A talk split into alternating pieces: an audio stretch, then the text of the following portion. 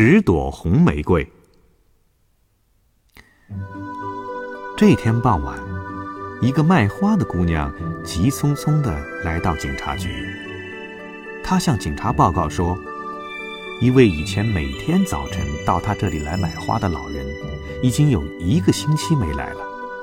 会不会是出了什么意外？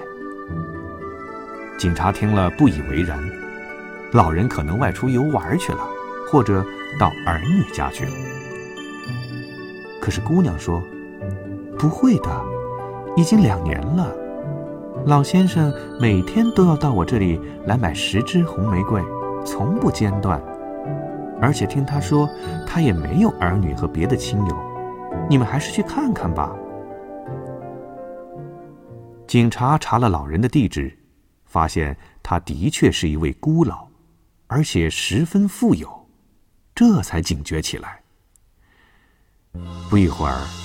警察带着姑娘来到了老人的家，按了好半天门铃，就是没人答应。警察便破门而入，一进门，马上闻到一股刺鼻的异味，是煤气泄漏的味道。警察知道不好，立即打开门窗。紧接着，他们来到二楼老人的卧室，老人静静地躺在床上。警察检查现场。门窗完好无损，房间里整整齐齐，地上干干净净，没有外人进入的迹象。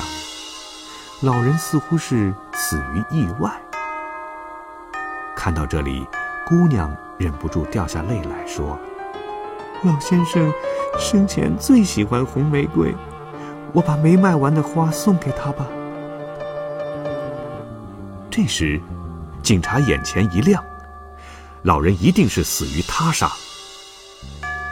哦，聪明的小朋友，警察为什么突然断定老人是死于他杀的呢？